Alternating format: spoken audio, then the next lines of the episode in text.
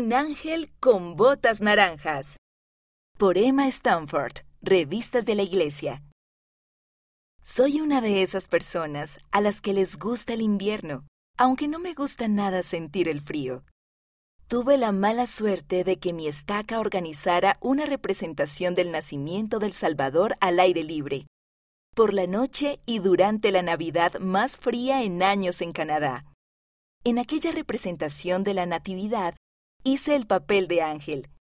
Así que al menos mi abultada túnica ocultaba mis pantalones de nieve, mis guantes y mi bufanda. Sin embargo, nada, ni siquiera la abultada túnica, podía mantener calientes mis pies. Mi mamá me llevó a comprar unas botas más gruesas y compramos el par de zapatos más abrigado que pudimos encontrar. Unas botas naranjas con cordones rojos. Las botas parecían capaces de sobrevivir a una expedición a la Antártida, y aquel invierno que batía récords de frío las necesitaba. No obstante, me sentía el ángel de natividad de 17 años más ridículo del mundo. ¿Qué clase de mensajero celestial lleva botas naranjas? Un ángel avergonzado. La noche de nuestro último ensayo general salí al escenario intentando bajarme la túnica para cubrir las botas. Sin importar lo que hiciera, seguían sobresaliendo de la abultada túnica de ángel.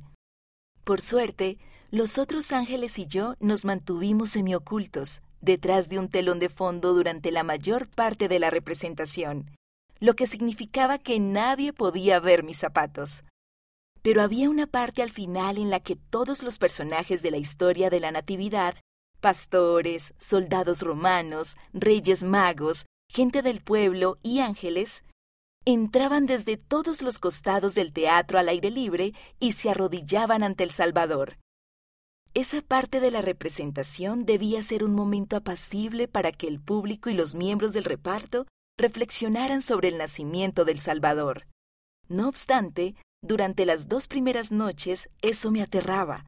Lo único en que podía pensar era que tendría que arrodillarme delante de la multitud y que podrían ver mis feas botas de color naranja brillante. En ese momento, ser un ángel me provocaba más un sentimiento de vergüenza que de santidad. El príncipe de paz. En la tercera noche estaba esperando entre bastidores con todos los demás ángeles y de repente me sentí emocionada por compartir aquella escena final de la Natividad con el público. Me refiero a que vaya momento trascendental. La audiencia vería ángeles que entrarían de todos los costados y que se arrodillarían ante el pequeño Salvador. ¡Qué maravilloso!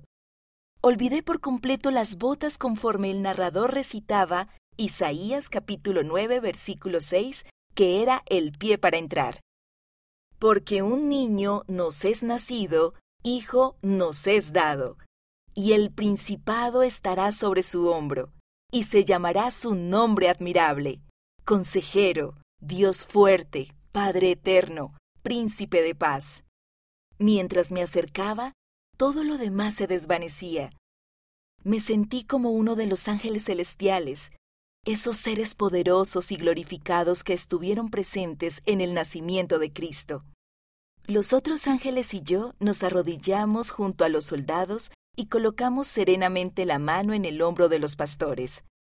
Todos mostramos humildad, reverencia y amor por aquel pequeño recién nacido.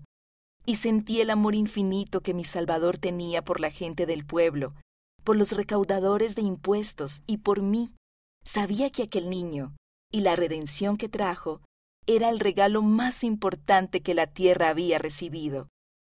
Testificar de Cristo. Al salir al escenario en las siguientes representaciones, no me sentí como una simple chica con un disfraz abultado y botas naranjas. Fui parte de la administración de ángeles que testifica del Salvador, incluso a mi humilde manera, ya no me importaba si el público podía verme el calzado, porque si se veían las botas naranjas era porque estaba arrodillada frente a mi Salvador.